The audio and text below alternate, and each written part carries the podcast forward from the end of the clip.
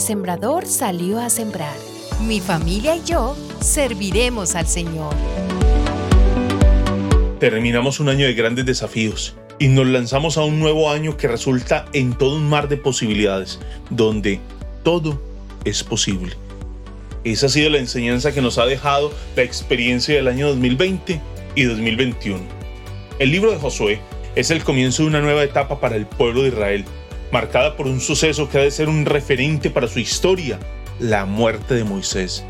Ahora, el pueblo está a cargo de Josué, por mandato del Señor. Josué fue un hombre que desde joven sirvió al lado de Moisés y ahora tenía el encargo de entrar a poseer la tierra de Canaán, la tierra prometida. Es así como el libro de Josué, considerado tradicionalmente como un libro histórico, pero a la luz del canon hebreo, es el primer libro de los profetas anteriores, de manera que este es un libro que nos anuncia la palabra del Señor, su voluntad, en cada uno de los acontecimientos allí narrados.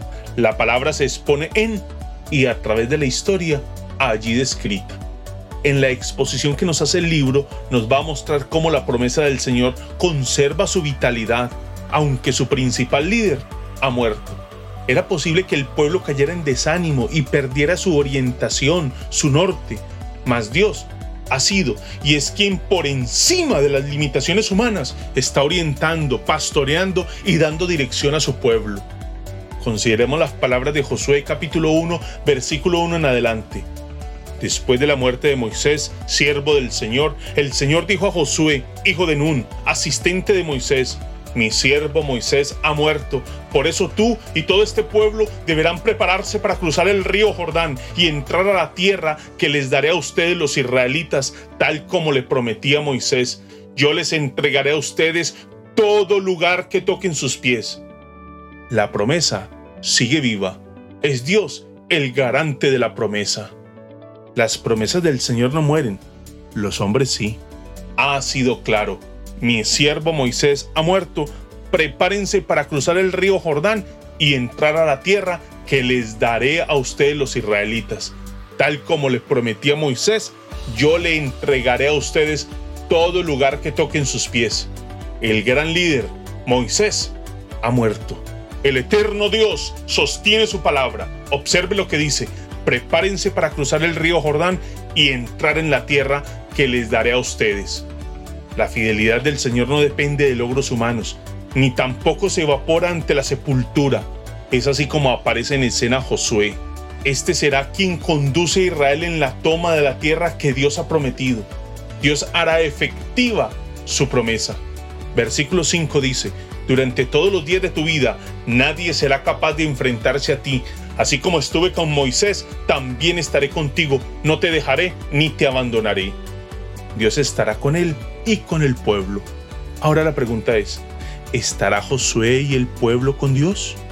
Con la certeza de que Dios estará con Josué y con el pueblo, ahora, ¿qué significaba e implicaba estar con Dios? Es ahí donde viene la exhortación. Escúchela bien. Solo te pido que tengas mucho valor y firmeza para obedecer toda la ley que mi siervo Moisés te ordenó. No te apartes de ella para nada. Solo así tendrás éxito donde quiera que vayas. Recita siempre el libro de la ley y medita en él de día y de noche. Cumple con cuidado todo lo que en él está escrito. Así prosperarás y tendrás éxito. Ya te lo he ordenado. Sé fuerte y valiente. No tengas miedo ni te desanimes porque el Señor tu Dios te acompañará donde quiera que vayas.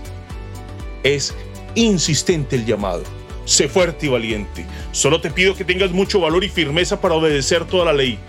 Yo te lo he ordenado. Sé fuerte y valiente. Ante el nuevo año, lo que no está en términos de posibilidad es la certeza de las promesas del Señor. Dios estará con nosotros, así como lo ha prometido el Señor Jesús. Mateo 28:20. Les aseguro que estaré con ustedes siempre hasta el fin del mundo. Dichoso es el que oye y retiene la semilla.